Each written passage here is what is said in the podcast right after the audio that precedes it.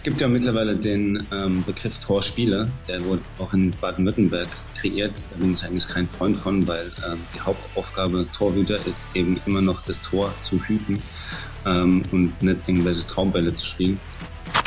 Das ist ja genau das ähm, Mentale, wo du gefordert bist, eben abzuschalten, das ähm, äh, zu verdrängen auch ein Stück weit dann in dem Moment, ähm, weil dir bleibt einfach keine andere Möglichkeit du weißt ja auch nicht, was die nächsten äh, 80 Minuten vielleicht noch passiert. Boah, ich habe so viel erlebt mit Beratern, ähm, ohne da jetzt groß ins Detail zu gehen, aber ähm, um es ganz, auch wie du gesagt hast, flapsig, das ist schon auch ein dreckiges Geschäft. Da geht es nicht immer nur um die äh, Interessen von ähm, Spielern. Und das habe ich auch mitgemacht und ähm, wo auch Informationen zurückgehalten werden oder Wechsel auch verhindert werden. Ähm, also das gibt's alles und deswegen wird da auch nicht immer im Sinne der Spieler gehandelt. Äh, es gibt einfach zu viele, auch schwarze Schafe. Es gibt diesen Wettkampf auch nicht mehr. Ähm, jetzt auf der Matte beim Yoga irgendwie zu gucken, okay, was macht der andere, der ist viel besser als ich oder der konkurriert mit mir, sondern du bist eigentlich nur mit dir alleine unterwegs und versuchst, ähm, dich selbst irgendwie in Balance zu finden.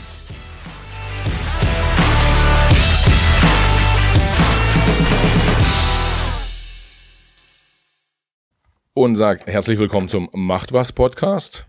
Heute dabei Timo Hildebrand, vielen von euch ein äh, Begriff, insbesondere denen, die sich mit dem Thema Fußball auseinandersetzen. Und ich weiß nicht, ob Timo äh, da schon äh, bisschen genervt ist, wenn ich sage, irgendwie er war auch beim Sommermärchen 2006 mit dabei, äh, ob das das ist, mit dem er am meisten äh, in Verbindung gebracht wird. Aber das kann er uns gleich selbst mal erzählen. Auf jeden Fall Timo, Stuttgarter Legende äh, und quasi dritter WM 2006, um mal zwei Themen rauszugreifen. Äh, schön, dass du dabei bist, äh, dass das so kurzfristig geklappt hat und ja, zugeschaltet aus Stuttgart, Timo Hildebrand. Herzlich willkommen. Guten Morgen, Michael. Erstmal danke für die Begrüßung. Ähm, am meisten werde ich ähm, an meine Meisterschaftssaison und an, da gab es mal ein Spiel, zweitletztes Spiel in Bochum, so eine Parade. Da werde ich relativ oft drauf angesprochen, aber natürlich ähm, war auch das Sommermärchen ein großes Highlight für mich. Ich freue mich auf den Podcast jetzt. Bin gespannt. Ja, also ich habe auch so ein paar Fragen vorbereitet tatsächlich und ja, stimmt, 2007 äh, Meister mit dem VfB Stuttgart. Äh, das, das war noch in der Zeit, als die Meisterschaften nicht nur nach München gegangen sind. äh, und da hier und da sich noch mal einer getraut hat, dazwischen zu grätschen. Das ist ja jetzt aktuell äh, unterbunden worden aus München. Aber äh, darüber wollen wir gar nicht so viel reden, sondern wir wollen einfach mal, oder mich hat sehr stark interessiert, äh, wie, wie man so in den Profifußball reinkommt, was so die Besonderheiten sind auch als äh, Torhüter. Wie ist das eigentlich? Sagt man am, selber am liebsten Torhüter, Torwart, äh, Tormann, äh, Torfrau? Also jetzt ne, irgendwie, was, welche Bezeichnung präferierst du? Es gibt ja mittlerweile den ähm, Begriff Torspieler, ah. der wurde auch in Baden-Württemberg kreiert. Da bin ich eigentlich kein Freund von, weil ähm, die Hauptaufgabe Torhüter ist eben immer noch das Tor zu hüten ähm, und nicht irgendwelche Traumbälle zu spielen ähm, oder Mittelfeldspieler darzustellen. Von daher ähm, bin ich immer noch so ein bisschen von der alten Garde. Klar hat sich das Torwartspiel auch noch verändert und weiterentwickelt, ähm, aber die Hauptkompetenz soll schon noch sein, irgendwie die Bälle zu halten. Ja. Und ähm, ja, von daher nutze ich eigentlich immer noch den Begriff Torhüter. Ja, wie war das eigentlich so von der Charakteristika her? ähm, warst du eher ein, ein Torhüter, wo man gesagt hat, jetzt so wie bei Manuel Neuer ja schon, der könnte auch im Feld spielen, weil er mit den Füßen auch so gut ist? Oder warst du mehr so ein Olli Kahn, äh, der das Tor zugemacht hat ich habe ähm. eher mich zu Manuel Neuer tendiert. Ich war schon einer der ersten, der auch ähm, richtig gut Fußball spielen konnte. Ähm, damals gab ich meine, ich habe 99 mein erstes Spiel gemacht. Das war schon noch irgendwie alles alte Garde, ähm, hoch und weit, lang den Ball. Und ich war dann schon eher einer, der auch Fußball spielen konnte, weil ich in der Jugend auch relativ viel draußen gespielt habe, weil wir so stark waren und ich ähm, Langeweile im Tor hatte. Von daher war es so einer der ersten Generationen, der das Torwartspiel ähm, ja, fußballerisch weiterentwickelt hat. Und ähm, es wurde mir schon auch immer angeheftet, dass es einfach ein gut mitspielender Torwart war. Ja, wie ist das eigentlich? Wie landet man eigentlich im Tor? Also ich kenne das selber ja nur in der Kreisklasse gespielt. Ähm, und da war es dann oft so, dass der, der so am äh, wenigsten gut im Feld war, der durfte dann ins Tor. Äh, mhm. Da hatte ich Glück, da bin ich mal so gerade dran vorbeigeschrammt. Ähm, mhm. Aber es war nie so, dass jetzt äh, Torhüter die Position, also äh, Position war, wo dann schon speziell für ausgebildet wurde, wo gesagt wurde, der, der, der kann es jetzt ganz besonders gut, irgendwie den, den stellen wir mal rein. Äh, wie war das, wie war das bei dir? Wie bist du da reingerutscht? Ja, bei mir war es eigentlich genau so, dass ich ähm, eigentlich das, also ich hatte das meiste Talent im Tor, es hat mir am meisten Spaß gemacht. Ich war nicht der, der einfach ähm, zu dick war oder keinen Bock hat zu laufen. Ähm, von daher, mein Onkel hat mir damals ein paar Torwarthandschuhe geschenkt und das war auch mein erster Trainer in der Jugend und hatte einfach am meisten Spaß im Tor. Also es war tatsächlich so und ähm, das hat sich zum Glück immer so weiterentwickelt. Wir hatten dann einen super Torwarttrainer in meinem kleinen Dorf Hofheim-Ried bei Lambertheim-Worms und ähm, so bin ich einfach im Tor auch geblieben und ähm, hatte da einfach am meisten Spaß und bin froh, dass ich da ähm, das Beste draus gemacht habe. Ja, die, die Reise ist ja ziemlich weit, ziemlich weit gegangen, genau. äh, muss man, muss man ja tatsächlich sagen. Du bist, du hast gesagt, du äh, hast auf dem Dorf quasi auch Fußball spielen gelernt. Mhm. Jetzt ist ja heute so, äh, dass man das Gefühl hat, im Profifußball gibt es ein Scouting-System. Im Prinzip sind alle, ich sag mal so, Kinder ab zehn die kennen die in den Profivereinen schon und mhm. spätestens wenn du 14 bist, äh, kommst du in so ein Jugendinternat, wo du noch mhm. weiter ausgebildet wirst, wird, wird durchgesiebt und wenn du ganz großes Glück hast, kommst du in die Hände von Hermann Gerland. Mhm. Äh, und wirst dann wirst dann ein Topspieler. Wie war das bei dir? Bist du auch in so einem Jugendinternat gewesen? Ich bin tatsächlich mit 15, 16 ähm, von zu Hause weg aus der ähm, Geborgenheit äh, nach der Realschule, wollte dann nach Stuttgart äh, oder bin nach Stuttgart gekommen. Ich hätte auch nach Köln gehen können oder auch nach Frankfurt und so. Aber damals war Stuttgart die erste Jugendadresse und hier gab es ein Jugendhaus. Da waren fünf, sechs Spiele untergebracht und eine Familie und oben hat der Jugendleiter gewohnt und die haben uns dann beaufsichtigt. Nach einem Jahr Schule habe ich dann aufgehört, habe eine Ausbildung gemacht, weil meine Mutter drauf bestanden hat ähm, damals war ich halt noch in der A-Jugend und ähm, bin dann über die Amateure zu den Profis gekommen. Ähm, aber im Jugendhaus war es dann nicht absehbar, dass ich eben Profi werde, weil es eigentlich auch jeder, jeder werden will. Ja. Und ähm, ja, es war eine spannende Zeit oder ähm, das erste Mal halt auch alleine von zu Hause weg zu sein und eben äh, ja ein eigenes Leben zu führen ähm, und aus dem Dorf zu kommen und irgendwie in die große, weite Welt war schon ein großer Schritt für mich. Ja, und darf ich fragen, was für eine Ausbildung du gemacht hast dann? Äh? Ich habe tatsächlich Groß- Außenhandelskaufmann ähm, gelernt bei Feinkost Böhm. Das ist ein Lebensmittelladen hier in Stuttgart. Die waren damals noch relativ groß und passt eigentlich ähm, relativ gut mittlerweile, weil ich ja in der Gastro auch so ein bisschen unterwegs bin. Ähm, von daher hat sich da vielleicht schon abgezeichnet, dass ich was mit Lebensmitteln am Hut habe. Ja, da, ähm, Du hast ja bisher jetzt beim, in, einem, in einem Restaurant aktiv, wo wir, wo wir äh, auch nochmal drauf eingehen wollen. Also ja. die Verwandtschaft ist da. äh, was, was ich äh, interessant finde, ist, wie gesagt, ich äh, war ja nicht im entferntesten selbst in der Lage, in die Richtung zu gucken, aber man hat natürlich schon so, äh, wenn man 14, 15, 16 war, äh, fand man irgendwie diesen ganzen Fußballzirkus spannend, hat das natürlich alles beobachtet und hat sich immer so gedacht, mhm. boah, die, die, die da stehen, ja, die sind alle reich, die sind berühmt und die haben auch noch Spaß bei dem, was sie äh, da quasi so jobmäßig machen, ist wahrscheinlich besser auch als richtig arbeiten gehen. So aus, aus Perspektive eines, eines 14-Jährigen. Wie war denn das bei dir? Ähm, du, du warst da in dem Dorfclub unterwegs und dann äh, stand da irgendwann aus dem Nichts quasi ein Scout vom VfB Stuttgart und hat gesagt, so, äh, hast du nicht Lust, bei uns an den Start zu kommen? Und was ging dir da? Ist dann dein, dein Kopf explodiert vor Freude oder wie? wie ja, ganz das? sowas nicht. Also ähm, nach Hofheim hat es, glaube ich, niemand geschafft von den Vereinen. Es war eher, dass ich ein Probetraining dort gemacht habe. Aber es ist ja so, dass du eine Auswahl spielst und ähm, äh, ich war dann auch in der Hessen-Auswahl irgendwann mal oder relativ am Anfang schon mit dabei. Und dann gibt's eben ein Turnier in Duisburg, wo alle Landesverbände dann zusammenkommen, spielen und da sind dann die Scouts und sprechen dich dann eben an oder finden deine Telefonnummer von zu Hause raus und erkunden, erkundigen sich halt nach dir. Und dann habe ich alles irgendwie abgeklappert und irgendwie war es für mich klar, okay, jetzt kommt der Zeitpunkt, wo ich auch weggehe von zu Hause, obwohl ich eher so introvertiert, schüchtern, zurückhaltend war und mir eigentlich nie gedacht hätte, okay, ähm, jetzt gehst du irgendwo in eine andere Stadt Weil bei mir war es so, dass ich vorher, ein Jahr vorher hatte ich in Mannheim einen Vertrag unterschrieben, hatte aber kein gutes Bauchgefühl. Okay. Und, dann, und musste dann nochmal zu Hause bleiben, ein Jahr, weil man ja nicht irgendwie zweimal wechseln darf. Äh, und, aber das Jahr danach war eben klar, okay, jetzt muss die Reise irgendwo anders hingehen. Und zum Glück habe ich dann den Schritt zum VfB gemacht. Ja, das heißt, du hast dann auch Pro Probetrainings, sag mal Probetrainings Mehrzahl, ja, also Mehrzahl von Probetraining hast du dann hast du dann gemacht äh, in, in, bei unterschiedlichen Vereinen äh, tatsächlich und hast dir die angeguckt sozusagen. Ja, genau, es war immer witzig, was heißt witzig, aber ich bin dann immer mit so einer ganzen Entourage angereist. Mein Torwarttrainer war irgendwie mit dabei, ähm, meine Familie und wollen sich das halt auch anschauen, wo eben der Junge hinkommt. Ähm, mittlerweile sind die ganzen Jugend- oder Nachwuchsleistungszentren, nennt man das mittlerweile, ja, viel professioneller aufgestellt, als es bei uns damals war. Ähm, du hast es vorher angesprochen, ähm, das hat sich extrem nach vorne entwickelt.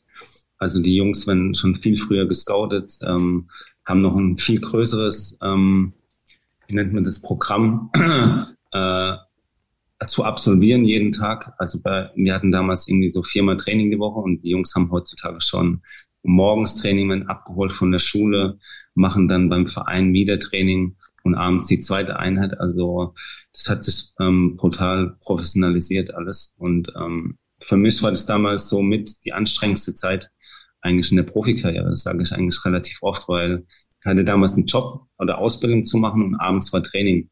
Und wenn ich mir jetzt vorstelle, die Jungs gehen morgens in die Schule, dazwischen abgeholt und abends nochmal Training, das ist schon ein straffes Programm. Ja, ja. Das äh, hat man ja ab und zu, ich weiß nicht, ob du ähm, da äh, Toni Kroos in seinen Podcast verfolgst, da der da kommt er ab und zu mal, wenn die dann, wenn die Jungs dann erzählen, er und sein Bruder, wie es früher gewesen mhm. ist, ähm, das muss schon sehr, sehr, sehr anstrengend gewesen sein. Ähm, und das ist ja eine Generation nach dir, dann, dann sozusagen. Ja, man muss mal überlegen, also in welchem Alter man ist, eigentlich ähm, will man auch mal mit Freunden was machen, macht, man macht Quatsch einfach, das ist ganz normal. Ähm, die Jungs sagen ja heute, man chillt auch mal zu Hause ähm, oder spielt Playstation oder macht irgendeinen Unfug. Und als so junger Mensch bist du dann eigentlich schon irgendwie in der Verantwortung oder ähm, brauchst eine ganz klare Struktur. Das ist, glaube ich, schon, also es ist eine riesen Herausforderung. Mhm.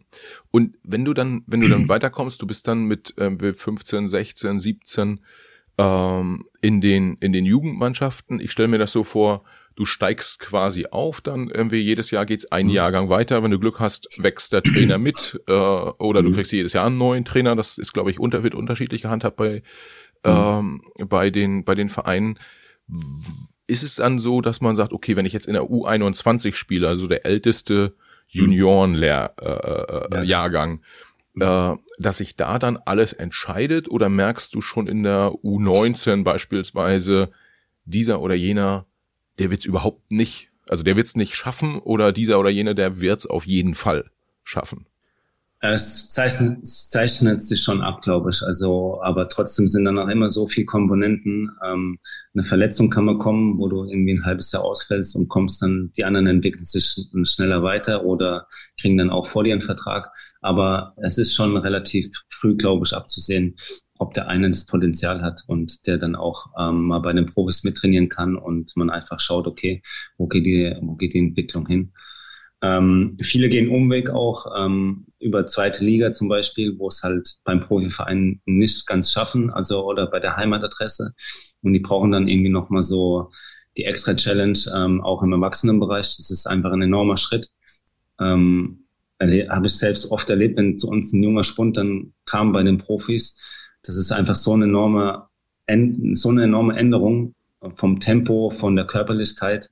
Ähm, also da nochmal irgendwie das mitzugehen, ähm, ist schon schwieriger, aber es gibt auch diejenigen, die fallen da sofort rein und ähm, spielen einfach mit. Ja. Und die schaffen es dann meistens auch. Und, und wie ist das, wenn man in so in den Jugendmannschaften, ich stelle mir das vor, äh, jetzt bei den Profis ist ja so, gerade auf der, auf der Torhüterposition, die Nummer eins spielt, möglichst immer, mhm. äh, und die Nummer zwei sitzt möglichst immer auf der auf der Bank sozusagen. Bei den mhm. in der Jugendmannschaft, wie war das da bei euch? Ähm, da ist ja so, du willst ja als Verein so viel wie möglich Spieler auch auf einem hohen Niveau ausbilden. Mhm. Äh, ist es dann so, dass da bewusst auf der Torhüterposition auch gewechselt wird und irgendwie der eine macht dieses Spiel und der andere jenes? Oder gibt's auch in der U19, U21 etc. auch Stammtorhüter, die dann alle Spiele machen? Gibt es schon Stammtorhüter, aber bei uns war es tatsächlich so, dass wir ähm, vier Torhüter waren und damals auch nur eine A-Jugend. Normalerweise hat man auch irgendwie zwei. Und ähm, wir haben echt gewechselt. Also dann bist du alle zwei, drei, vier Wochen mal drangekommen. Aber wenn es dann zu den deutschen Meisterschaften kam, dann gab es schon einen Stammtorwart. Ja, und das warst dann du. Ja. Ja. Wie ist das eigentlich? Ähm, du bist dann bist in der U21 gewesen und wenn ich es richtig gelesen habe, hat, hat Felix Magath dich dann äh, nach, nach oben gezogen zu den Profis? Nee, nicht ganz. Nicht. Ich glaube, der Felix hat mich dann nach oben gezogen, okay. weil er ihm wahrscheinlich zu schmächtig war. Nee, es war damals tatsächlich Ralf Rangnick, ähm, der mir das Vertrauen geschenkt hat. Wir hatten damals einen alten Torwart, ähm, Franz Wohlfahrt, ja. dem sein Vertrag ist ausgelaufen und ich war in der Saison Nummer drei eigentlich. Ich hatte also noch einen Konkurrenten vor mir, der dann nicht so gut performt hat. Der Franz war dann immer mal wieder verletzt und krank und ähm, ich war dann irgendwann auf der Bank. Äh, und dann wurde der Wohlfahrt über, Franz Wohlfahrt über Nacht krank und hat praktisch mein erstes Spiel. Und die Frage war dann, okay, holen wir einen neuen Torwart oder schafft es der Timo irgendwie ähm, für die neue Saison? Dann wurde es praktisch so vier, fünf Spiele ins kalte Wasser geworfen und es hat funktioniert und der Verein hat sich dann praktisch entschieden, ähm, dass er mit mir in die neue Saison geht. Ja, und die die Nummer zwei, die, also die du quasi dann überholt hast, war dann quasi deine. Nummer zwei auch? Also der saß dann hinter dir auf der Bank oder? Boah, ich weiß gar nicht, nee, ich glaube, der ist dann direkt im nächsten Jahr wieder gewechselt. Ja. Also ähm, der war dann ähm, Achim Hollerings, glaube ich, dann nach Frankfurt oder so. Und dann kam, äh, ich glaube, Dirk Heinen und noch ein anderer junger Torwart war dann mit am Start. Ja, und wenn dann so ein, so ein Dirk Heinen, der dann quasi dein zweiter Torwart ist, ist mhm. ähm, also der, der sozusagen dein Ersatz und dein direkter Wettbewerber ist, mhm. äh, hat man zu dem irgendwie dann auch nochmal eine besondere Beziehung? Also du warst junger Torhüter, äh, ja auch noch nicht gestählt quasi durch mhm. 100 Bundesliga-Einsätze, sondern hattest so eine Handvoll mhm. dann ähm, in deiner ersten vollen Saison und dann sitzt ja. einer dahinter und ich meine, der Heinen war auch schon ein erfahrener äh, äh, Spieler zu dem Zeitpunkt. Beobachtet man den eher so mit Argus-Augen oder ist es so, dass man sagt, komm, da ist jetzt auch egal, wer da sitzt? Wie, wie, wie ja, ich muss kurz korrigieren, es war sogar Thomas Ernst, ist mir gerade eingefallen, der kam aus Bo ähm, Bochumer Urgestein. Ähm, aber klar, der war genauso erfahren wie Dirk Hein, der kam erst danach. Ähm, wir waren immer ein richtig gutes Team. Und das war eigentlich auch so das Besondere oder ist das Besondere meiner Karriere gewesen, dass eigentlich so dieses Torwart-Team, also zumindest in Stuttgart oder in Deutschland, immer sich super verstanden hat. Und es macht eigentlich auch so eine Gemeinschaft aus, weil die Positionen waren eigentlich klar verteilt. Ähm, ich war die Nummer eins und die Nummer zwei hat seine, ähm, seine Position auch akzeptiert. Und von daher haben wir im Training auch immer sehr harmoniert und es hat Spaß gemacht, äh, miteinander auch die Zeit zu verbringen. Ja. Wir haben auch außerhalb vom Platz ähm, hin und wieder was gemacht und es ist dann schon immer auch besonders. Aber natürlich gibt es auch andere Konstellationen. Hm. Ich hatte ähm, jetzt vor gar nicht allzu langer Zeit den, den Horst Rubesch, ja, ehemaligen U21 äh, und HSV-Legende, äh, hm. hier im Podcast und ich meine, er hat irgendwie mindestens fünf oder sechs Mal in den, in den 70 Minuten, in denen wir gesprochen haben, gesagt, dass das Team, es kommt immer auf das Team an, immer alle mhm. zusammen, der Einzelne zählt nichts. Ähm, und ich stelle mir gerade vor, du als relativ junger Torhüter in so einer Stuttgarter Mannschaft, ja mit schon wahrscheinlich auch mit dem einen oder anderen wirklich sehr erfahrenen äh, Feldspieler, die, mhm. die da, die da unterwegs sind. Ich weiß nicht, ob Horst Held damals noch äh, gespielt hat. Kam danach. Der, der, Aber ich bin so in der Generation Bobic, Elber, ähm, äh, Thomas Berthold. Also das waren schon alles so gestandene Männer. Ja. Wie, wie ist das, wenn man da als junger Torhüter hinten drin steht und vor einem so ein, so ein Thomas Berthold zum Beispiel da als Innenverteidiger äh, unterwegs ist? Macht der einem dann da die Ansagen oder hast du dann irgendwann dem Weltmeister von 1990 gesagt, wo es lang geht? Oder wie, wie war das so? Einfach mal, um mal ein Gefühl für die Teamhierarchie zu kriegen. Wie entwickelt sich das?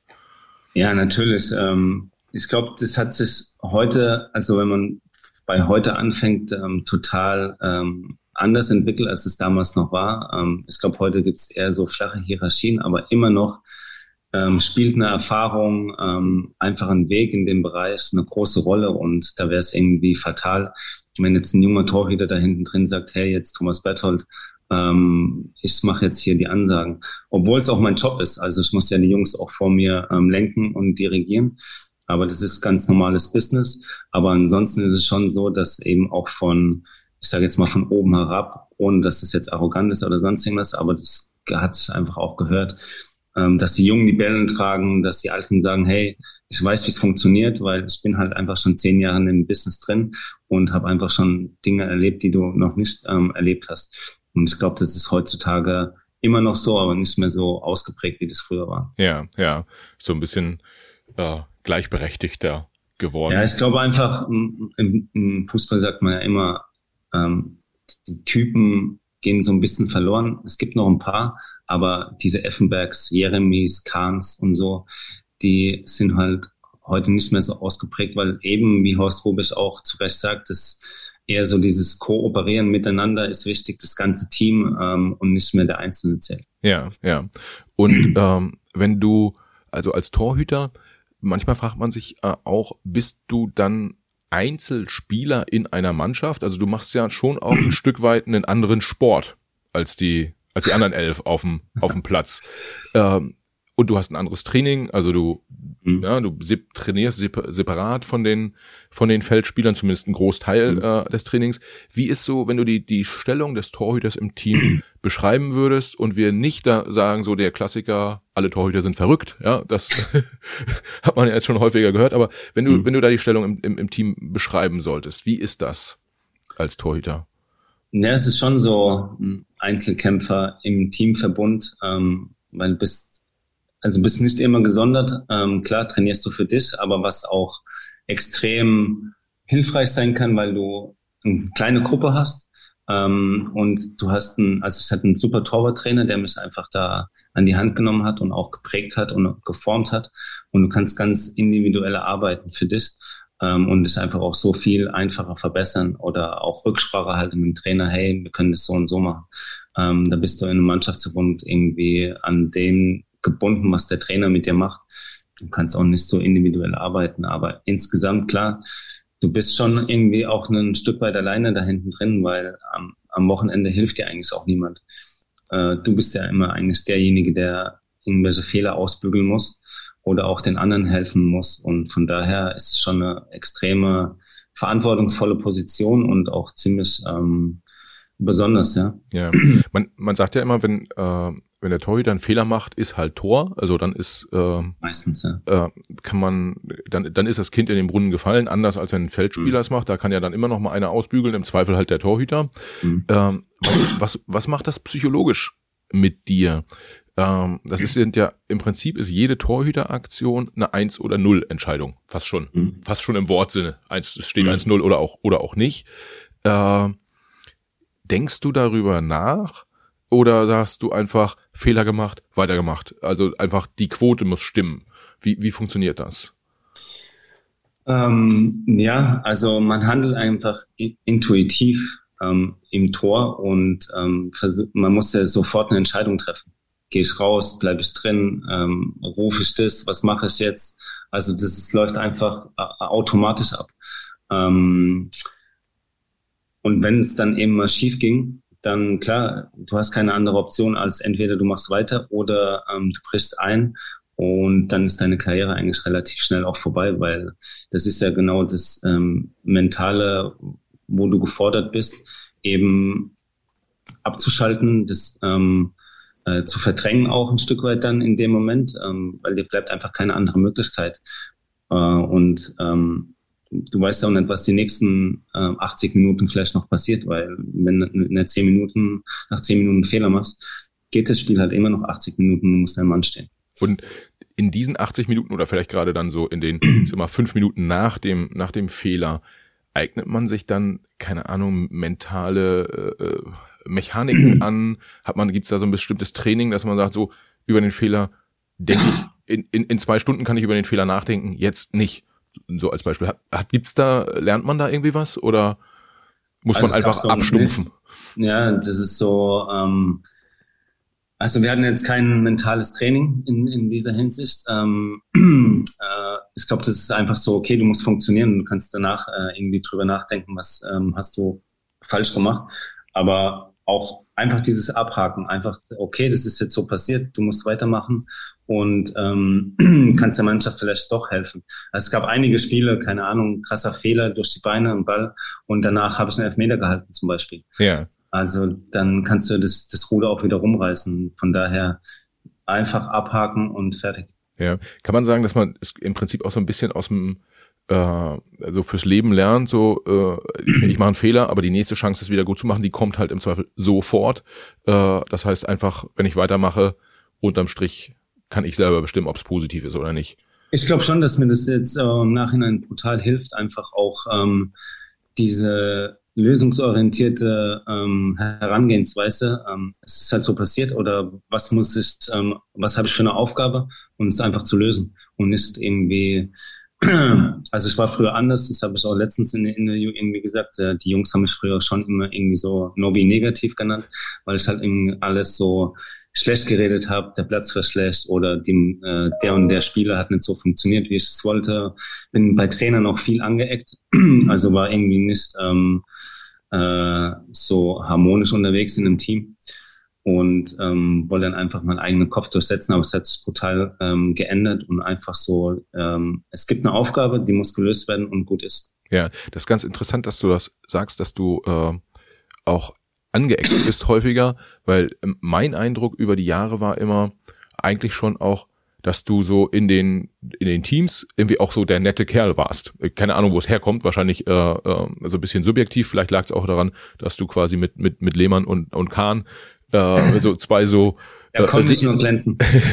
zwei so Riesenegos äh, äh, quasi in der Nationalmannschaft warst. Aber, aber vielleicht ist das ja auch ein ganz gutes äh, Beispiel dafür, wie stark Außenwahrnehmung und Innenwahrnehmung auch, auch vielleicht auseinandergehen.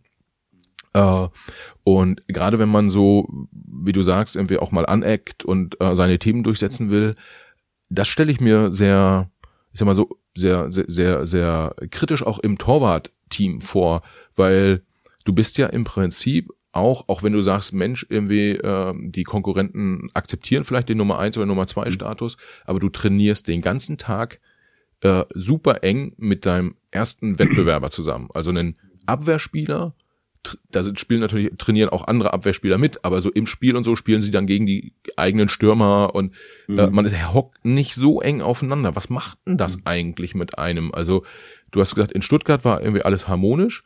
Äh, du warst ja auch mal in Valencia, da hattest du mit äh, Canizares, glaube ich, den spanischen Torhüter vor äh, Iker Casillas, äh, äh, also als, als Wettbewerber. Wie, wie ist das denn? Ich glaube, da war es nicht ganz so nett. Das war ganz so harmonisch. ähm, ja, die ähm, die Überlegung war eigentlich, dass er auch aufhört. Und dann hat er irgendwie nochmal einen Zweijahresvertrag unterschrieben. Und er war eigentlich schon über seinem Zenit, aber durch sein Standing hat er natürlich da ähm, einen Schritt voraus gehabt. Oder äh, ich konnte da nicht so schalten und walten, wie ich wollte. Ähm, ja, das war eine schwierige Zeit generell in Spanien, ähm, aber das hat es mir dann auch nochmal viel schwerer gemacht, weil ähm, erstens Kommunikation und dann noch irgendwie jemand zu wissen, okay, ähm, der andere will eigentlich auch spielen oder wünscht eigentlich nicht das Beste. Ähm, war keine einfache Situation und ähm, das hat schon viel mit mir gemacht, generell halt, aber jetzt nicht nur das Torwartthema, sondern der generelle Wechsel nach Valencia war nicht ja. so ganz einfach. Ja, wenn du, ähm, be bevor wir nochmal so die, die Vereinswechsel uns anschauen, würde ich gern dieses äh, tägliche, tägliche Training in dieser kleinen mhm. Trainingsgruppe nochmal, mhm. ähm, du was geht nimm, und du hast, oder nicht, nicht nur bei dir, sondern so generell, du hast ja auch mit vielen anderen Torhütern trainiert und wahrscheinlich hat man sich auch mal ausgetauscht. Äh, wenn man da morgens äh, zum Trainingsgelände kommt, hat man dann da schon schlechte Laune, mal so ein bisschen flapsig gesagt, wenn man den anderen sieht? Oder ähm, es auch ist einfach eher so eine Art Konzentration auf einen selber. Also den Fokus muss man ja schon irgendwie drauf setzen, für sich selbst weiterzukommen. Und ähm, seine Arbeit oder sein, ähm, ja, dem einfach nachzugehen. Klar, es ist schöner irgendwie, du verstehst es im Team, aber letztendlich geht es auch im Sport um Leistung, um extrem viel Leistung, irgendwie jede Woche.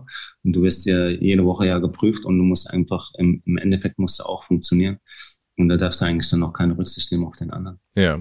Und wie ist das? Welche Rolle spielt der, der Torwarttrainer dabei dann? Weil der ist ja derjenige, der einerseits dich auch weiterbringen soll, Andererseits mhm. entscheidet er aber auch zumindest mit, äh, mhm. wer spielt am Ende des Tages. Gab es da mal Situationen in der Karriere, wo du dich vielleicht auch so ein bisschen, meinetwegen, bevor oder auch benachteiligt gefühlt hast, weil man ist des Torwarttrainers liebstes Kind oder auch nicht? Gibt's sowas? Ähm, also ich glaube, der Torwarttrainer versucht schon eher neutral zu sein. Also so habe ich es irgendwie erlebt. Aber natürlich, ähm, ich sitze in der Kabine und weiß nicht, was der Cheftrainer mit dem Torwarttrainer redet. Aber natürlich gibt er seine Empfehlung ab. Und manchmal war es ganz klar, es ist logisch, dass irgendwie, dass es eine Nummer eins gibt und dass ähm, die, das Pendel zu jemand ein, äh, ausschlägt. Aber wenn es dann irgendwie mal so kurz vor knapp ist oder eng, dann gibt der Torwarttrainer schon, schon seine Empfehlung.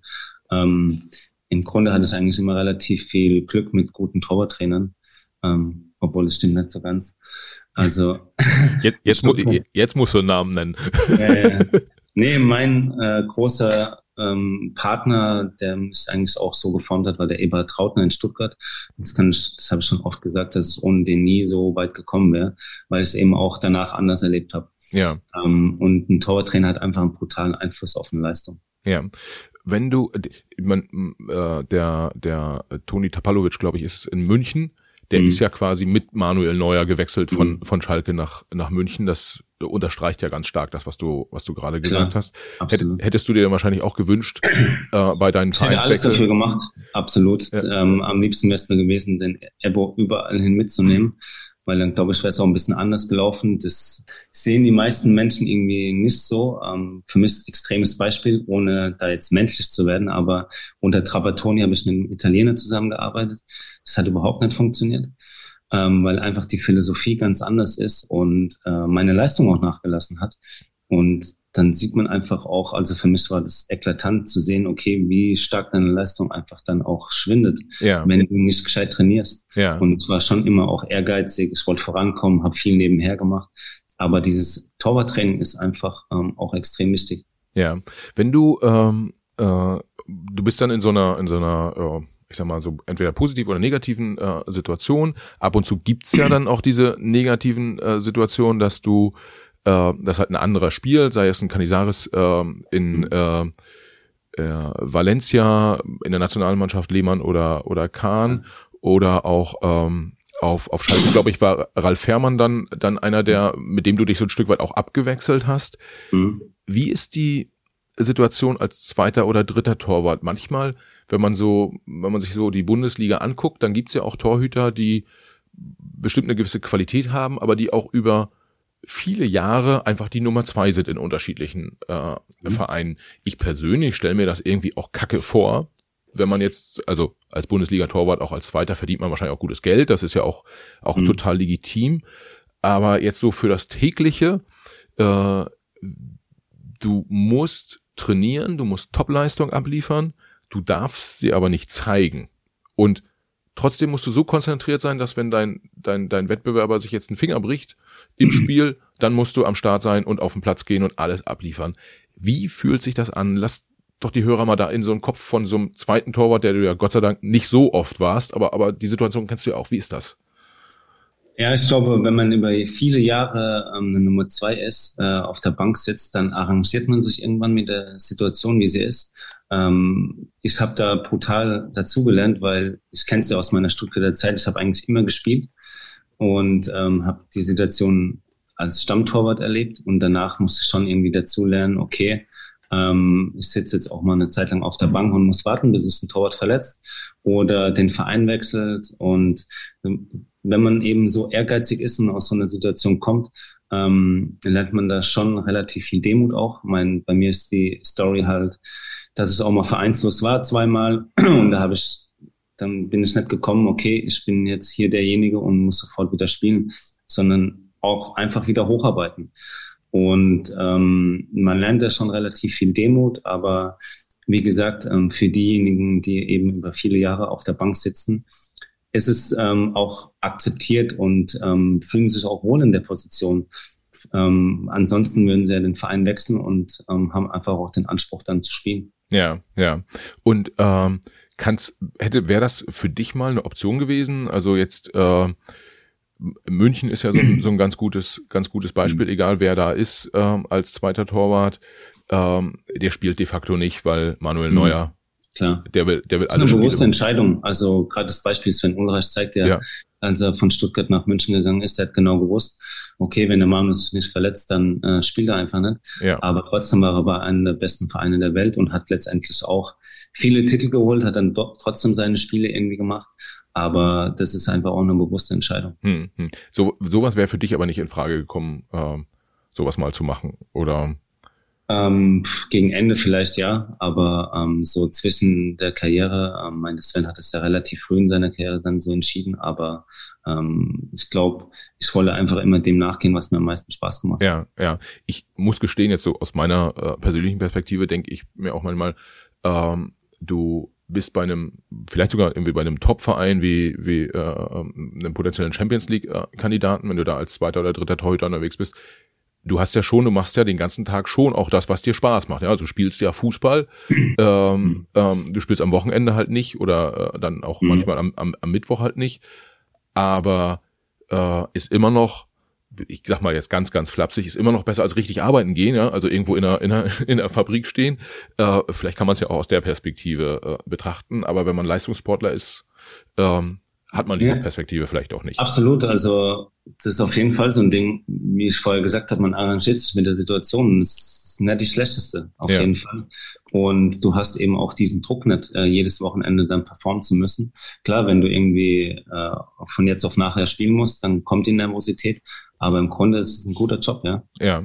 Und äh, du hast äh, vorhin schon schon die die Vereinswechsel angesprochen.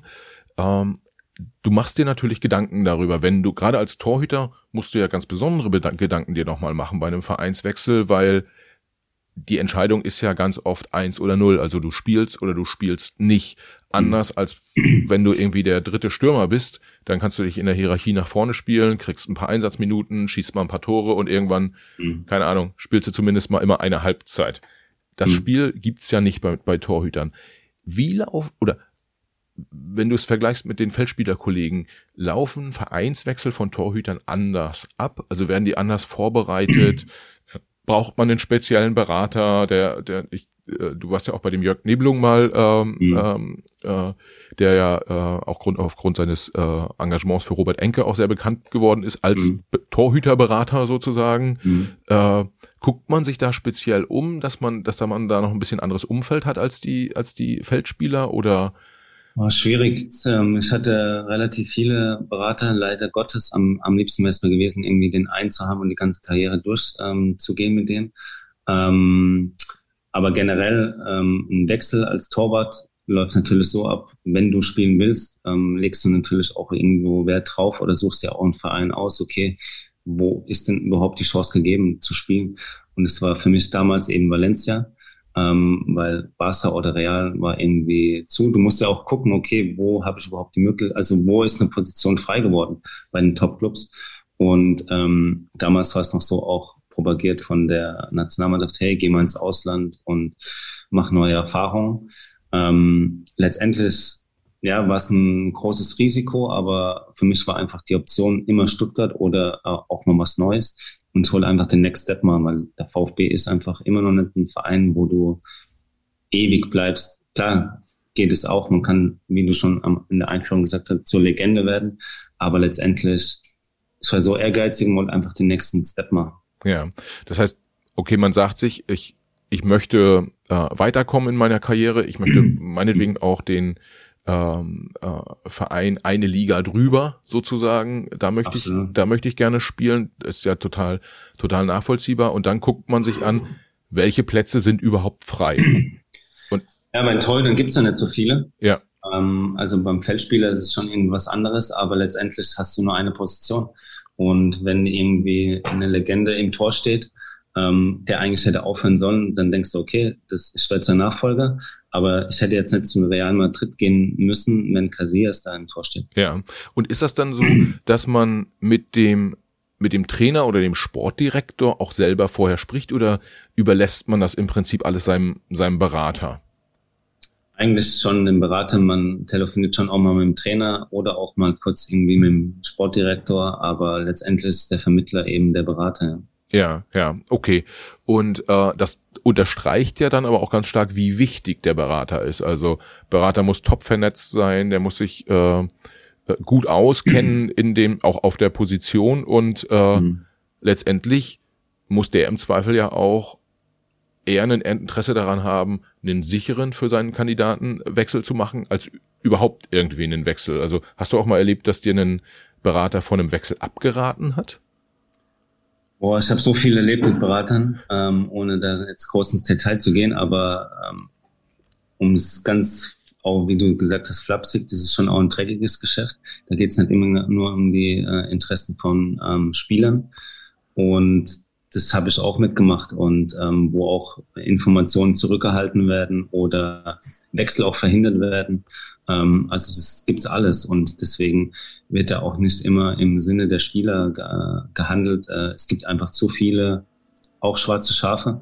Es gibt auch gute, wie das in jedem Business ist, aber die Sache ist, dass es auch keine Ausbildung gibt bei Beratern. Jeder kann Berater sein und ich glaube, das ist ähm, auch da gibt es keine Qualitätsnachweise, die man eben erbringen muss, dass man ein guter Berater ist. Letztendlich kann der Nachbar von nebenan, wenn er irgendwie ähm, einen Spieler aus der Jugend kennt und den dann kann er auch beraten. Also von daher ist es echt ein schwieriges Feld. Wird es denn ähm, Tipps geben oder gibt es Tipps, die du jungen Spielern, gerade jungen Torhütern geben würdest, ähm, wenn die sagen, Mensch, Timo, was, was für einen Berater oder ja, wenn du keinen, sagen wir es nicht den äh, Berater empfehle ich dir, aber worauf sollen die achten, wenn sie sich hm. einen neuen Berater suchen?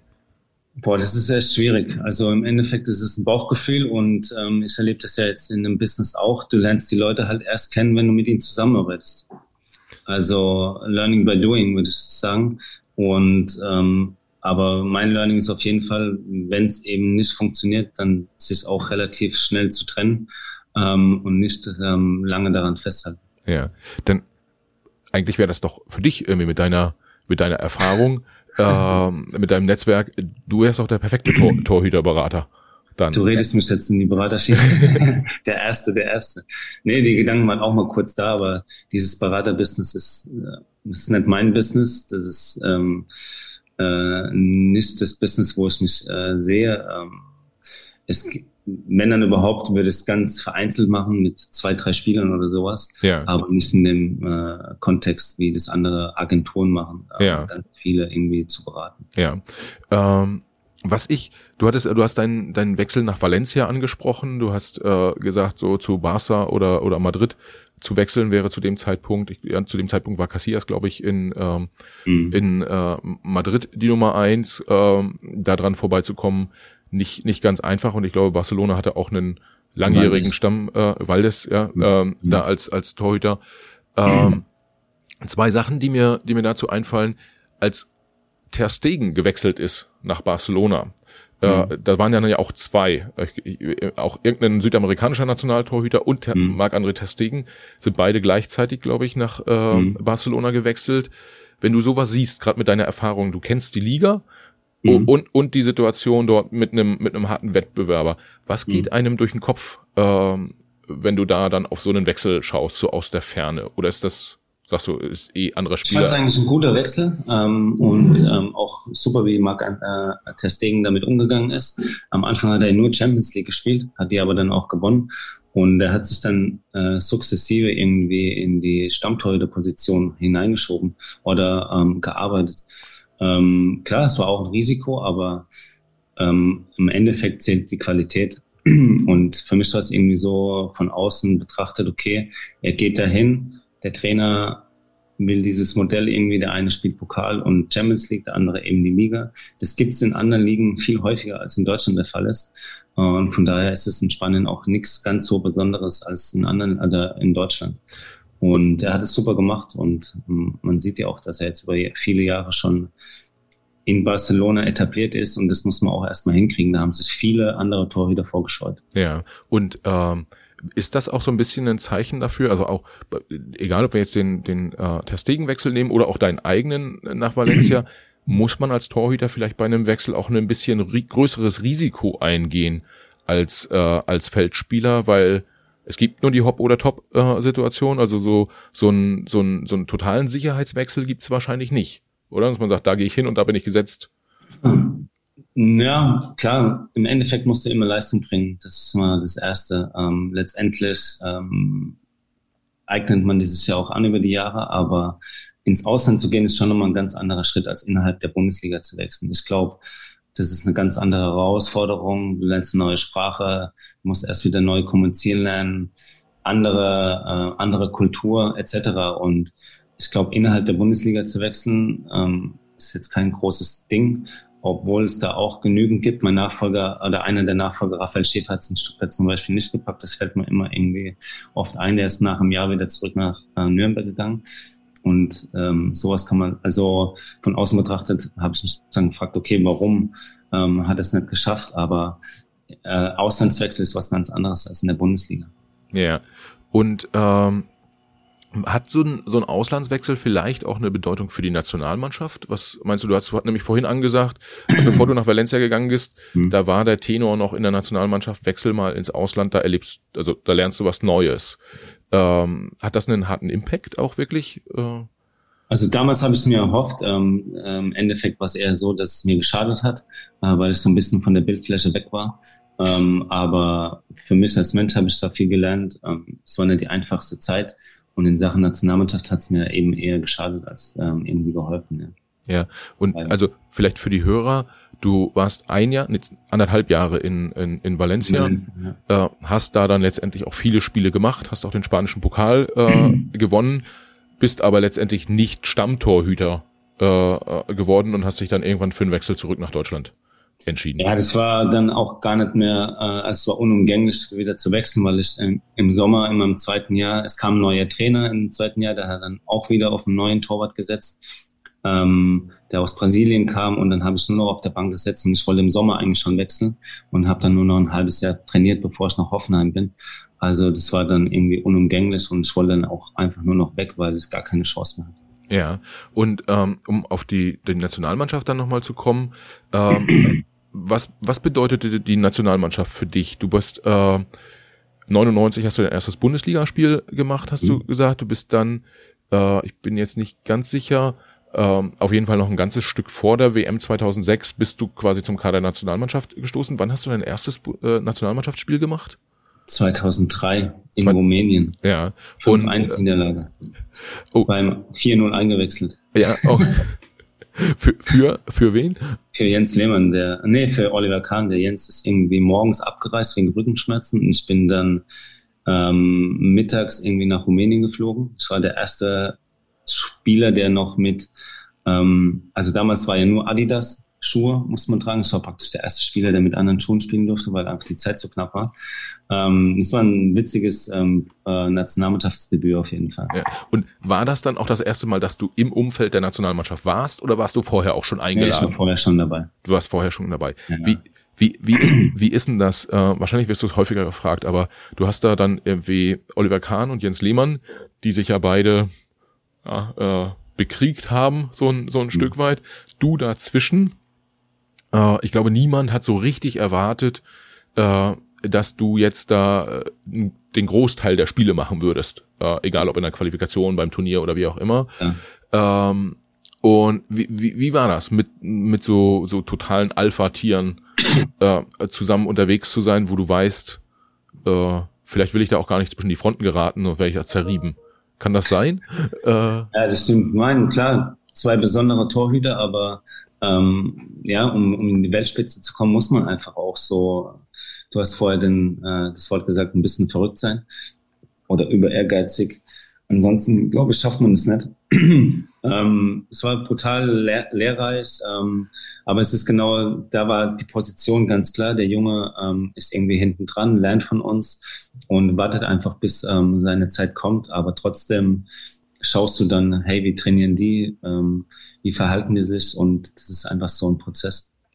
Und ist es dann so, dass du in so einem Prozess, du sagst dann, okay, 2003, ich bin jetzt dabei, ähm, ich äh, trainiere mit, ich äh, fahre mit zu den Spielen. Im Zweifel mache ich halt auch nochmal ein Turnier mit, auch als dritter Torhüter, wie du dann ja 2006 äh, gemacht hast, mhm. was wahrscheinlich auch ein großes Erlebnis war. Mhm. Ähm, aber hattest du dann für dich schon die Ansage, äh, so innerlich, okay, die beiden Typen sind auch schon relativ alt, wenn die abtreten, dann spiele ich, dann bin ich hier die Nummer eins. Oder ähm, denkt man so weit nicht? Ja, man ärgert zwar schon, irgendwann mal die Nummer eins ähm, in der Nationalmannschaft zu werden. Äh, irgendwann haben die Trainer halt auch anders entschieden, jetzt gerade bei der EM 2.8 nicht eben äh, nicht mitzunehmen und dann war einfach auch die Nationalmannschaftskarriere vorbei. Aber mein Anspruch war schon, irgendwann mal der Nachfolger von Jens Lehmann zu werden, gerade nach dem Turnier in, bei der EM. Ja, äh, da war äh, bei der bei der WM 2.6, da hat danach hat Kahn dann ja auch seine Karriere beendet und du wärst dann quasi genau. 2008 war das Ziel dann als Nummer zwei äh, genau. Äh, mitzufahren und da sind dann aber äh, René Adler, meine ich, und Robert Enke, Robert, Robert, Robert Enke äh, mhm. mit, mitgefahren. Was hat das, ich meine, das ist ja, das ist ja so ein, so ein typisches Torhüter-Ding, irgendwie du bist raus und dann bist du wahrscheinlich auch, auch ganz raus. Ähm, äh, was hat das mit dir gemacht? Hast du das dann innerlich abgehakt und gesagt, okay, war jetzt hart, aber äh, drei Monate später, äh, ich bin drüber hinweg, das Turnier gucke ich mir gar nicht im Fernsehen an und also ich habe es nicht angeschaut, klar. Ja. ähm, äh, das war nach meiner, das war ja nach praktisch einer Saison Valencia, bin ich ähm, da dann noch zusätzlich irgendwie ausgebotet worden. Die Saison war eben nicht einfach und dann kam der Anruf und das hat mich das erste Mal so richtig, richtig runtergerissen, auch mental und hat mir auch in der Vorbereitung auf die neue Saison praktisch neue Trainer brutal geschadet, weil ich da einfach ähm, ja mental richtig down war und es hat einfach auch dazu geführt, dass der neue Trainer in Valencia mir das angemerkt hat. Ich habe da einfach auch keine gute Leistung gebracht, ähm, war einfach nicht auf dem Damm und von daher hat mich das das erste Mal in meiner Karriere so ähm, richtig runtergezogen. Ja. ja, und dann dann bist du ja im, äh, im, im Winter nach Hoffenheim gewechselt. Mhm. Da war Ralf Rangnick Trainer, wenn ich das richtig erinnere. Ja. War das so ein bisschen so wie ich komme zurück zu meinem Förderer, der hat mich zum Bundesligaspieler gemacht. Das gibt mir die Sicherheit, also Absolut. Also ich wollte einfach in einen sicheren Hafen. Ich hätte da auch noch zum m, damaligen, ähm, also ich hätte nach Dortmund wechseln können auch noch. Die sind danach ähm, zweimal Meister geworden, irgendwie haben Champions League Finale gespielt. Ähm, aber damals war es so, hey, sicherer Hafen, Ralf Rangnick, die waren damals erster Superprojekt Hoffenheim. Und die haben dann auch irgendwie ihren Weg gebraucht danach.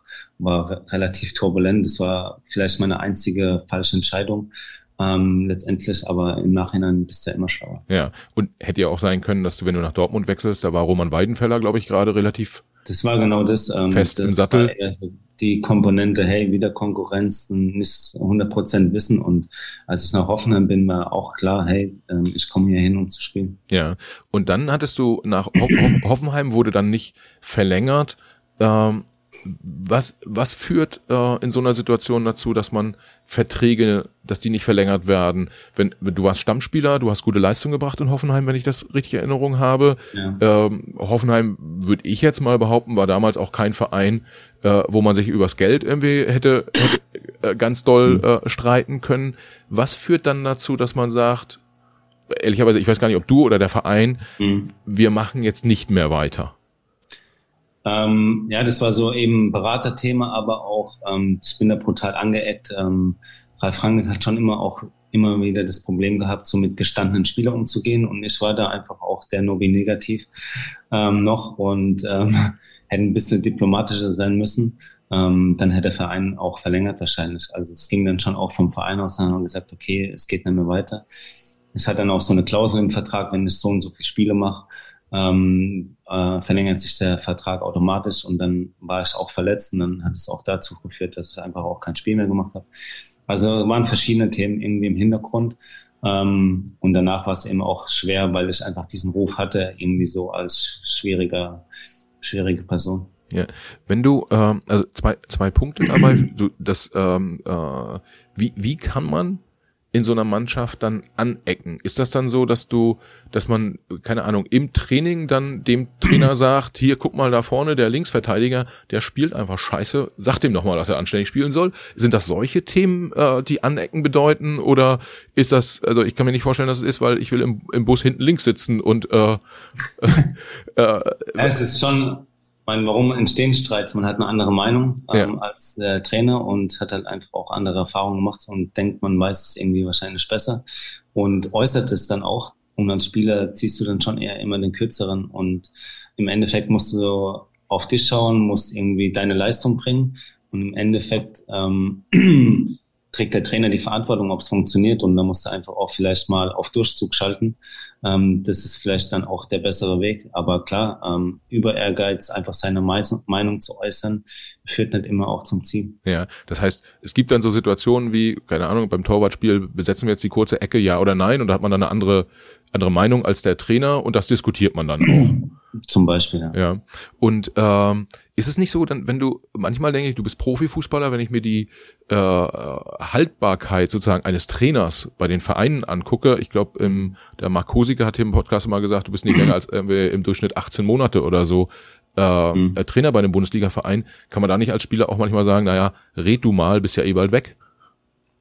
Das gibt's auf jeden Fall. Ja. Ich meine, das ist genau das, was ich gerade gesagt habe. Ähm, Im Endeffekt ähm, muss man die Meinung nicht teilen und denkt so, ja, okay, dann mach halt so, aber im Endeffekt ähm, bist du irgendwann eh nicht mehr da, lange da. Ja. Ähm, das gibt's auf jeden Fall. Ja. Und ähm, du hast auch Trainer ähm, haben wir noch gar nicht so stark beleuchtet, aber Ralf Rangnick war eine wichtige Person, Jogi Löw war wahrscheinlich auch dann, äh, beziehungsweise Jürgen Klinsmann, könnte ich mir eher vorstellen, mhm. so 2006 ein, ein genau. wichtiger Typ. Ähm, was waren so, wenn du sagen würdest, so, so die Top drei wichtigsten Trainer äh, in deiner in deiner Karriere? Also auf jeden Fall mein Torwarttrainer als allererstes, ähm, der mich so geformt hat, aber Felix war auch sehr lehrreich auf jeden Fall. Ähm, einfach immer ans Limit zu gehen. Es war nicht immer eine schöne Zeit, aber auf jeden Fall auch irgendwie eine Zeit zu lernen, hey, ähm, übers Maximum hinauszugehen. Ähm, wie, auf welche Weise auch immer, ob das dann auf Angst äh, ausgerichtet war oder nicht, aber es ist auf jeden Fall auch ähm, so extrem Leistung orientiert. Ich fand Matthias Sammer extrem wichtig, auch als Trainer, weil er einfach was total kompetent, äh, kom, kom, wie sagt man? Kompet kompetent, kompetent, kompetent, kompetent, genau, das Wort habe ich ja. gesucht, ist als Person, aber auch als Fußballtrainer und ich würde schon noch sagen, auch Armin Fehr als Meistertrainer. Ja, und ähm, du, was äh, tatsächlich es gibt dann ja, das, das, das klingt so ein bisschen durch, auch un unterschiedliche Stile und äh, irgendwie ist es von außen immer so, ich sag mal so, bei, bei Felix Magath ähm, hat man ja dann auch die, die äh, Messages, die man so hört, so harter Hund und irgendwie mit Angst äh, bringt er die Spieler mhm. dazu, äh, Höchstleistung zu bringen. So von außen denkt man sich so, na ja, aber irgendwie, die spielen jetzt so Fußball äh, und äh, sind wirtschaftlich abgesichert, äh, machen das, was andere als Hobby wollen. Wie schafft's da ein Trainer, Angst zu provozieren, sozusagen. Also wovor hat man dann Angst? Vom äh, Training. also weil das Training dann so hart ist, oder? Ja, absolut. Also es war einfach schon ähm, oft eine Stufe drüber und auch Spieler ähm, ausgesiebt werden, die einfach diesen mentalen Druck, den er verbreitet hat, ähm, nicht standgehalten, nicht standgehalten haben. Also es gibt Geschichten, wo Spieler in der Kabine saßen und geheult haben etc. Ähm, oder er das ins Büro zitiert hat und einfach nicht gesprochen hat.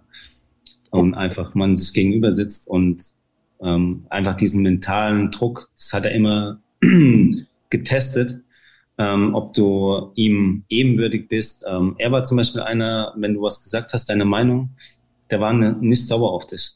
Oder auch wenn du mal schlechte Leistung gebracht hast oder dich falsch verhalten hast, dann hat er dich trotzdem wieder eingesetzt. Und ähm, der war immer schon so, äh, das war schon ein Zwiespalt zwischen allem irgendwie. Ja, ähm, und wahrscheinlich der perfekte Trainer wäre dann einer, den man sich zusammenbaut, also wie immer im Leben, aus den unterschiedlichen Persönlichkeiten, die man mal.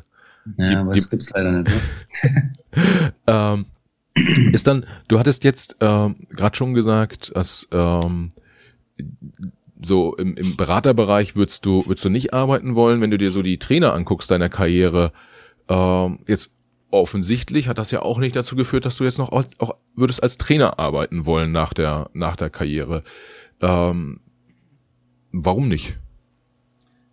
Erstens aus der Körperlichkeit her. Ähm, ich bin ja zweimal in der Hüfte arthroskopiert worden. Und wenn ich mir was hätte vorstellen können, dann eben Torwarttrainer. Deswegen, aber ein Torwarttrainer ist einfach so aktiv ähm, und steht nicht nur irgendwie am Spielfeldrand und dirigiert, sondern der ist einfach so im täglichen Business dabei und es funktioniert einfach vom Körper her nicht. Ja. Aber so reiner Fußballtrainer, ähm, ich habe einen Trainerkurs mal gemacht und da sehe ich mich eigentlich auch eher weniger, wenn dann eher so im Management. Ich finde es brutal spannend, einfach so eine etwas zu entwickeln, was zu kreieren und ähm, einfach auch rauszuarbeiten. Äh, Gerade im Jugendbereich, ähm, da hätte ich mich schon eher dann gesehen. Ja.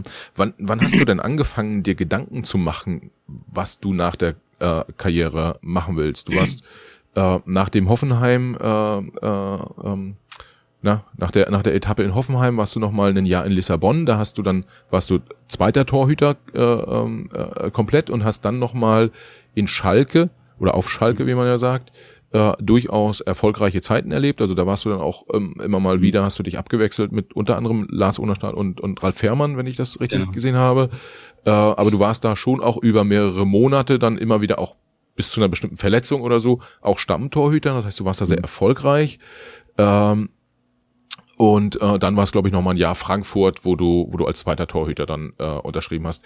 Wann hast du mhm. angefangen, dich mit dem, mit der Karriere nach der Karriere zu beschäftigen? Schon auf Schalke, wo du noch regelmäßig gespielt hast, oder erst dann in Frankfurt äh, als Nummer zwei?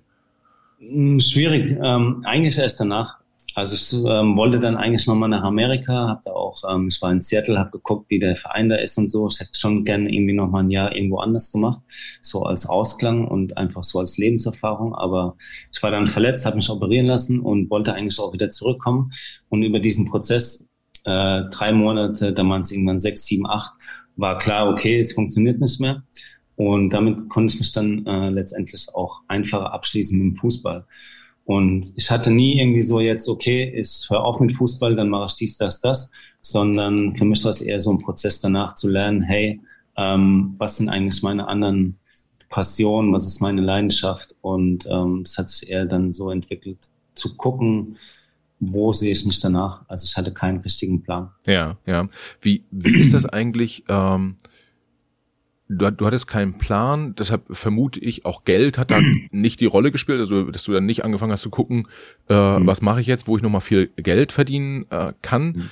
Äh, liegt wahrscheinlich auch ein Stück weit da, daran, dass man als äh, Fußballprofi, Nationalspieler äh, und, und, und gestandener Bundesligaspieler äh, wahrscheinlich dann auch zumindest in der Phase, in der du dann Profi warst, schon auch so viel Geld verdient hat, dass man jetzt nicht zwingend äh, hinterher am, am, am Hungertuch nagt.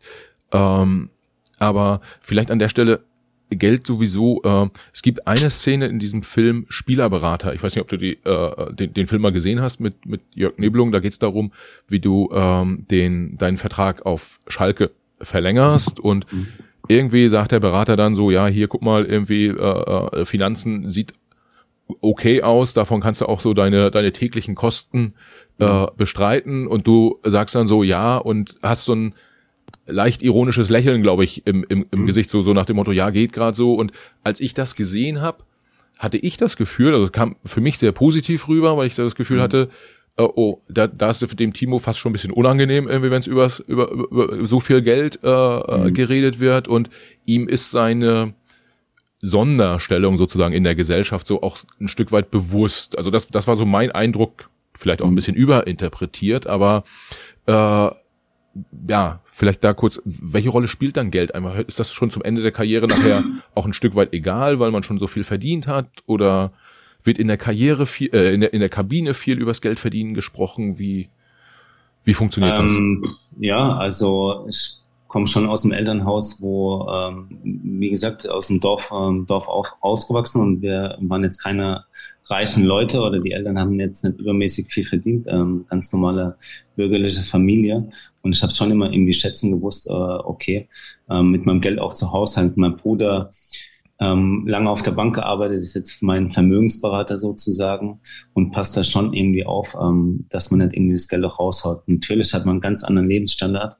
Und das, was du am Anfang angesprochen hast, so ähm, ja, man hat den Luxus, ähm, nicht direkt irgendwie aufs Geld zu schauen, wenn man sich neu findet danach. Das ist für mich so der Luxus einfach schlechthin, sich da einfach keine Sorgen machen zu müssen, weil es einfach ja genügend andere gibt, die jeden Monat schauen müssen, hey, wo kommt jetzt mein nächster Euro her?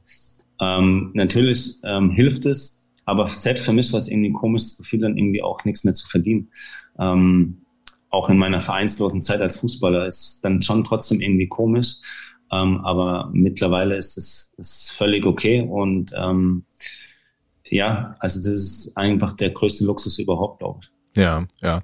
Also materielle Unabhängigkeit gibt ja auch generelle Unabhängigkeit. Also man kann, äh, hm. ist ja schon auch ganz schön, wenn man jetzt nicht zu einem Vorstellungsgespräch äh, gehen muss und hoffen muss, dass man irgendwie den Job kriegt, sondern irgendwie ein bisschen entspannter unterwegs sein kann. Ähm, wenn du dir äh, jetzt so die Sachen, die du jetzt machst äh, nach der nach der Karriere, du bist Unternehmer, ähm, du du äh, ja, wir haben vorhin ganz zu Beginn äh, ja auch das Thema Restaurant äh, angesprochen. Wie bist du auf diese Themen gekommen? Also ich, ich stelle mir so vor, die Karriere geht zu Ende, dann stellt sich also, dass eher die erste Frage ist, bleibe ich im Sport oder nicht? Ja, mhm. also werde ich jetzt ja, Horst Held in Stuttgart ist direkt mhm. vom aktiven Spieler irgendwie zum Manager äh, mhm. geworden. Äh, war für dich dann klar, okay, Sport eher nicht, ich mache erstmal was anderes. War das so die erste Entscheidung, die du getroffen hast? Es war mein erster Ankerpunkt, ähm, äh, bei dem ich immer noch bin, war eine Live-Kommunikationsagentur, die machen aber auch viel Event und die sind einfach in dem Sportbusiness drin. Ähm, die sind auch der äh, Agentur für den Hauptsponsor beim VfB und das war so mein erster Anknüpfungspunkt, ähm, einfach so die andere Seite des Business kennenzulernen, was steckt eigentlich noch alles hinterm Fußball, Sponsoren, ähm, Events etc. und so. Das war eigentlich ein ganz guter Anker am Anfang und von dem aus konnte ich mich einfach auch umschauen, was gibt's denn noch alles. Ich habe aber auch viel Zeit genutzt, um mal ein Jahr lang irgendwie zu reisen, ähm, viel unterwegs gewesen in der Welt, weil das hast ja auch nie als Fußballer. Kannst du dann einfach sagen, okay, ich habe jetzt eine, ich mache jetzt eine Woche Urlaub im Oktober und ähm, gehe nach Norwegen wandern. Also es funktioniert dann nicht. Und deswegen habe ich die Zeit auch genutzt. Und ich glaube, das ist einfach auch enorm wichtig, um herauszufinden, wo geht denn der Weg überhaupt hin. Und ähm, ich habe meiner Schalke-Zeit schon damals in ein veganes Unternehmen investiert. Die sind jetzt an die Börse gegangen letzte Woche. Also ähm, das war schon immer irgendwie so mein Thema, Ernährung, Veganismus und ähm, man beschäftigt sich einfach mit, mit diesen Themen immer mehr und ähm, letztendlich ist es auch das, wofür ich lebe, was mein Lifestyle ist und ähm, mir einfach auch Spaß macht, weil das ist einfach genau der Luxus, auch sein Geld so in, zu investieren, was man selbst kreieren will. Und ähm, ich glaube, das ist einfach eine große, ähm, ja, das macht mich einfach auch dann glücklich. Ja, und ähm, Yoga, Yoga, glaube ich, ist auch noch mal irgendwie ein, ein großes Thema. Ich bin mir jetzt in der Recherche nicht mehr so ganz sicher. Äh, bist du auch als Yoga-Unternehmer unterwegs oder ist Yoga einfach was, was du viel machst in der Freizeit? Ähm, Beides. Also ich hab, wir haben mit dem Yoga-Studio hier schon zwei Yoga-Festivals veranstaltet. Ähm, das war auch super erfolgreich in der großen Halle im Stadion. Das, ist, das war einmal witzig, weil nebenan war praktisch ein Spiel und wir haben ähm, ein Yoga-Festival veranstaltet. Und äh, als ich dann da auch stand, ein paar Worte gesagt habe, war es schon irgendwie komisch, jetzt irgendwie vom Fußballplatz in einer Halle mit äh, 500 Yogis zu stehen. Ähm, ähm, aber auch das Thema ähm, ja, das ist einfach, ähm, es wird einfach mittlerweile auch anders gesehen, es wird akzeptiert. Ähm, Vegan ist irgendwie in die Gesellschaft ähm, angekommen, Yoga ähm, wird immer populärer, auch gerade bei Männern und wird nicht mehr so belächelt. Und von daher ähm, fühle ich mich da einfach auch wohl. Und für mich ist es auch irgendwie ganz wichtig, es gibt diesen Wettkampf auch nicht mehr. Ähm, jetzt auf der Matte beim Yoga irgendwie zu gucken, okay, was macht der andere, der es viel besser als ich oder der konkurriert mit mir, sondern bist du eigentlich nur mit dir alleine unterwegs und versuchst, ähm, dich selbst irgendwie in Balance zu finden oder äh, zu bringen und das gibt mir einfach enorm viel äh, Wohl, äh, Wohlfühlcharakter. Ja, das heißt, dieses, dieser nicht mehr vorhandene Druck, besser sein zu müssen als irgendjemand anders, wir hatten das ja ein paar Mal, ja, gerade der mhm. direkte Torhüter, Konkurrent zum Beispiel, das das ist, ist so ein bisschen auch wie, vielleicht wie so ein Durchatmen. So, boah, muss ich nicht mehr. Ja, auf jeden Fall. Man macht sich halt irgendwie selber den Druck. Ähm, keine Ahnung, ich würde am liebsten irgendwie jeden Tag so ein bisschen Yoga praktizieren und dann ärgere ich mich immer, wenn ich es irgendwie doch nicht mache. Ähm, das macht man sich dann äh, letztendlich selber, aber dieses, dieser Wettkampf fällt einfach weg.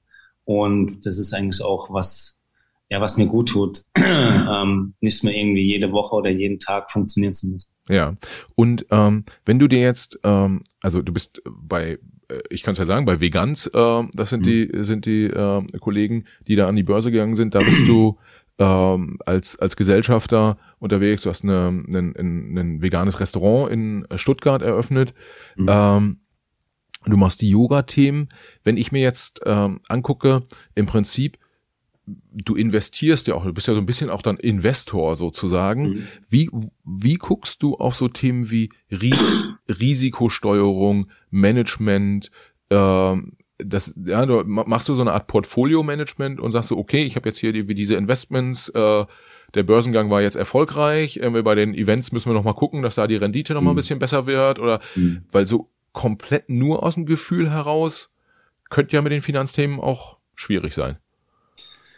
Ja, da hast du absolut recht, aber letztendlich war es echt genau das, so naiv ähm, irgendwo rein investiert, wo man auch gar keine Ahnung hat, jetzt so im, im Nachhinein oder das Geschäftsmodell. Ähm, klar macht man sich Gedanken, mit meinem Bruder drüber geredet, aber letztendlich so dieses Risikomanagement oder das zu screenen, wie das eigentlich äh, große Fonds mittlerweile machen, das hat ja bei mir überhaupt nicht stattgefunden. Ähm, auch total dumm eigentlich letztendlich ähm, da in sowas so viel Geld zu rein zu investieren. Im Endeffekt ähm, sagen ja viele, man investiert auch in die Gründe. Und ich bin auch oft schon auf die Nase gefallen, ganz klar. Ähm, und das würde ich heutzutage natürlich ganz anders machen. Aber letztendlich war es wirklich so, hey, ähm, ich habe das auf Facebook gesehen. Das war eine Anzeige und der Gründer kam dann nach Schalke, wir haben uns ein paar Mal getroffen und ähm, der hat von Fußball keine Ahnung gehabt. Ähm, und letztendlich habe ich ähm, ja was irgendwie Fügung oder Schicksal oder man nennt es irgendwie, wie man will, aber ähm, im Endeffekt war es ein naives Investieren in, in eine Person. Ja, wenn, äh, das machen ja zum Teil auch Profi-Investoren, ja, also dass sie sich den, den Gründer angucken und sagen, egal was der macht, der ist so mhm. gut, der wird's halt mhm. schon, schon gut machen. Äh, auf der anderen Seite gibt's ja auch so ganz, ganz viele Horror-Stories von ehemaligen Profifußballern, die viel, viel mhm. Geld verdient haben. Jetzt vielleicht nicht unbedingt die, die in den 2000ern äh, mhm. ähm, unterwegs waren, aber so die Jahre davor. Da ist dann aber schon so, dass du sagst, so ich davor schütze ich mich unter anderem, dass ich dadurch, dass ich meinen Bruder das äh, äh, ähm, mhm. äh, die die die äh, na wie sagt man das Portfolio Management machen lasse so ein Stück weit. Da da baut man dann so ich sag mal, Brandmauern auf quasi. Ja, auf jeden Fall. Also es wäre auch äh, fatal, irgendwie ähm, so viel ja, zu investieren, aber auch so viel Risiko einzugehen, dass man überhaupt gar nicht mehr auf gesunden Füßen steht. Also da gibt's genügend irgendwie ähm, Grenzen, die man einzieht, um klar, macht es keinen Spaß, äh, viel Geld zu verlieren. Ähm, das will man natürlich irgendwie vermeiden und deswegen äh, gibt es genügend andere äh, Säulen, auf die man sich dann auch verlassen ja, kann. Ja, okay, das ist ja, ähm, also Sorgen müssen wir uns da nicht äh, machen, sozusagen. Auch, ne? äh, und was ich ähm, nochmal vielleicht auch, ähm, bevor wir, bevor du nochmal sagst, was du sonst noch so planst, ein Thema, was ich immer super, super spannend finde, ist, wenn man so ein, äh, ich sag mal so, in Stuttgart bist du, bist du eine Legende mit dem, mit dem äh, 2007er Meistertitel, du hast äh, Nationalmannschaft gespielt, ähm, mhm. also schon auch einer der Top-Bundesliga-Profis äh, so in den letzten äh, 20 Jahren. Wie ist das, wenn man, äh, also man ist bekannt, die Leute wissen ja auch, ja, also irgendwie von, von mir weiß jetzt, wissen nicht so viele Leute außer mein Steuerberater, ob ich jetzt viel oder wenig verdiene. Ähm, bei dir wissen oder vermuten zumindest alle, dass man irgendwie mhm. viel Geld verdient hat. Äh, bei dir wissen alle, dass du auch bekannt bist und so. Muss man sich beim Networking beispielsweise auch so ein bisschen davor schützen, äh, dass Leute einfach einem nur die Kohle aus der Tasche ziehen wollen oder dass Leute einfach nur es cool finden, sich im Club irgendwie mit einem äh, ablichten zu lassen oder äh, welche Rolle spielt das? Ich finde es mittlerweile, ähm, also ich glaube, das ist viel schneller geworden, ähm, auch jemanden anzusprechen. Ja. Also äh, ich glaube, früher war irgendwie die Hürde relativ groß. Hey, ähm, ich bin, ich habe ein Startup. Wie sieht's aus? Ähm, ich bin gerade in der in der Phase. Äh, schiebst mir ein bisschen Kohle rüber. Also LinkedIn und äh, Instagram. Sei Dank irgendwie ist dieser Weg brutal schnell geworden und auch diese ja, also die Leute haben da auch gar keine Hemmung. Jetzt auch gerade nach dem Börsengang irgendwie, das kriegen alle mit und dann, ja, okay, ich mache dies und das und ich bin gerade in der Seed-Phase A. Ähm, wie sieht's aus? Hast du Bock? Also es ist echt extrem geworden, glaube ich. Und klar, denken die Leute, okay, jetzt Börsengang, viel Kohle verdient irgendwie, ähm, versuche ich einfach mal mein Glück. Ja, ja. Aber das heißt, du bist da schon auch, auch vorsichtig, guckst dir die Sachen genau an und äh, ähm, ist jetzt ähm, nicht so, dass du umschwärmt wirst von Tausenden, äh, Tausend ist vielleicht jetzt, aber von vielen mal, sogenannten Freunden, sondern da, da guckst du auch, dass du da so ein bisschen die, die, die Grenzen. Ich glaube, die Gefahr habe ich nicht mehr, weil ähm, das hat man mal irgendwie in der Jugend, äh, was heißt in der, sag ich mal, Mitte 20er Zeit, wo eben viele kommen, man ist bekannt, man spielt Bundesliga, äh, man geht feiern, ähm, hey, Schulterklopfer hier, Schulterklopfer da, das ist, glaube ich, ganz normal, aber im fortschreitenden Alter, glaube ich, kann man ganz gut sondieren. Ja. Okay. Timo, was steht an für die Zukunft? Also Restaurantkette habe ich gesagt. Du, äh, wir haben im Vorgespräch. Ähm, äh, Bin gespannt, ob es eine Kette wird. okay, ein, ein, ein Restaurant. Du engagierst dich auch gesellschaftlich, hattest du, hattest du im, im, im, Vor, äh, im Vorgespräch ähm, erzählt. Was steht jetzt an bei dir? Ähm, es steht an, äh, einfach das Restaurant auf gute Beine zu stellen und ähm, das einfach weiterzuentwickeln. Wir haben das im Juli eröffnet nach langem Umbauprozess und äh, großen Hürden. Ähm, bin ich froh, dass es jetzt irgendwie an Start ging im Sommer. Mein, wir haben immer noch irgendwie Pandemie und mal gucken, wie es durch den Winter geht. Aber einfach das auf feste Beine zu stellen und einfach zu gucken, ähm, eine Marke draus zu machen. Mir geht es nicht darum, ähm, ein Restaurant zu führen, sondern dieses Thema einfach voranzubringen, ähm, Leute zu sensibilisieren, zu begeistern davon, wie gut einfach ähm, oder auch gesund pflanzliche Küche sein kann. Ähm, ich habe immer noch das Gefühl, die meisten sind noch nicht ganz aufgeklärt, was es auch generell bedeutet, Ernährung für unsere Umwelt etc. Und ähm, ja, also das sind so die aktuellen Themen.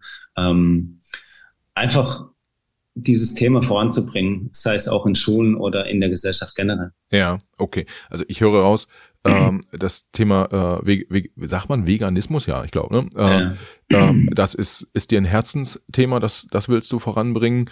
Ähm, sag nochmal den Verein, bei dem du äh, engagiert bist. Help heißt der Verein, das ist Stuttgart und Help in einem Wort sozusagen. Äh, da, vielleicht können die, die Hörer mal, mal mhm. draufschauen. Auch Unbedingt. da auch da, auch da kann man Gutes tun und äh, sich engagieren. Ähm, ansonsten, ja, jetzt äh, die, die Weihnachtsmärkte stehen an. Ho hoffentlich, hoffentlich funktioniert's. Ähm, ähm, gucken wir mal, wie da ähm, ja auch vielleicht vegane Produkte irgendwie ähm, nochmal noch mal mehr verkauft werden. Ähm, ansonsten, ich habe mich riesig gefreut, dass das so spontan geklappt hat. Vielleicht für die Hörer, ich habe äh, Timo einfach eine E-Mail geschrieben und äh, hatte schon, ohne dass wir gesprochen haben, hat er direkt gesagt, er macht das. Das fand ich super, super nett. Ähm, mir hat's auch riesig Spaß gemacht. Vielleicht zum Abschluss, Timo, gibt's noch irgendwas, was du den Hörern mit auf den Weg geben möchtest? Ich glaube, ein großes Thema ist einfach zu tun, zu machen. Und ähm, du hast gerade den Verein angesprochen. Äh, der Gründer ist ein guter Freund von mir und er hat einfach auch, ähm, der ist ins Tun gekommen. Äh, genauso wie es jetzt auch einfach ähm, mit Partnern natürlich irgendwie das Restaurant eröffnet hat. Aber ähm, dafür steht zum Beispiel auch der Verein.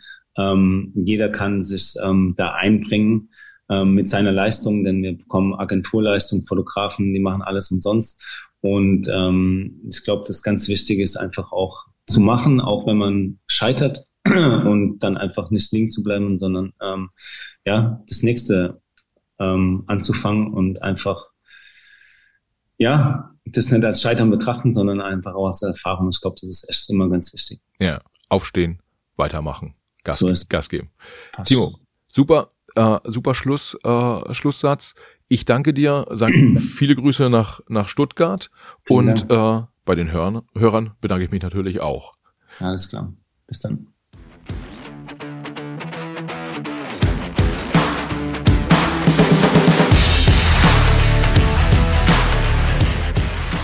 Liebe Hörerinnen und Hörer, vielen Dank fürs Zuhören. Schön, dass ihr auch dieses Mal wieder dabei wart. Für die Macherinnen und Macher unseres Podcasts, inklusive meiner Person, Michael, der ja hier netterweise äh, diesen Podcast hosten darf. Für uns alle wäre es das größte Kompliment, wenn ihr dem Macht was Podcast eine 5-Sterne-Bewertung und einen positiven Kommentar auf Apple Podcast oder einer anderen von euch genutzten Podcast-App hinterlasst. Wir freuen uns auch, wenn ihr dem Macht was Podcast auf Instagram, Facebook, LinkedIn oder Twitter folgt.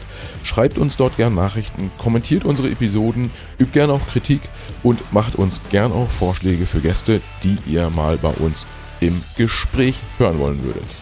Vielen Dank, viele Grüße und bis zur nächsten Folge. Alles Gute, bis dahin. Ciao.